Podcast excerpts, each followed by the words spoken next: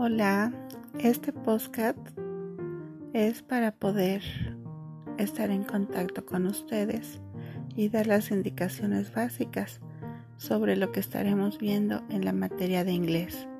Espero que ustedes puedan poner mucha atención y que también em, vean las indicaciones que se dan en las publicaciones de la página de English-Mind.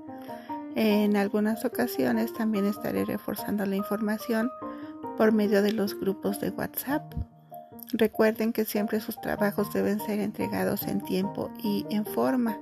Tienen que leer, por favor, leer, leer y releer la información porque en las publicaciones están indicadas perfectamente todos los aspectos que tomaré en cuenta. Los quiero mucho, cuídense.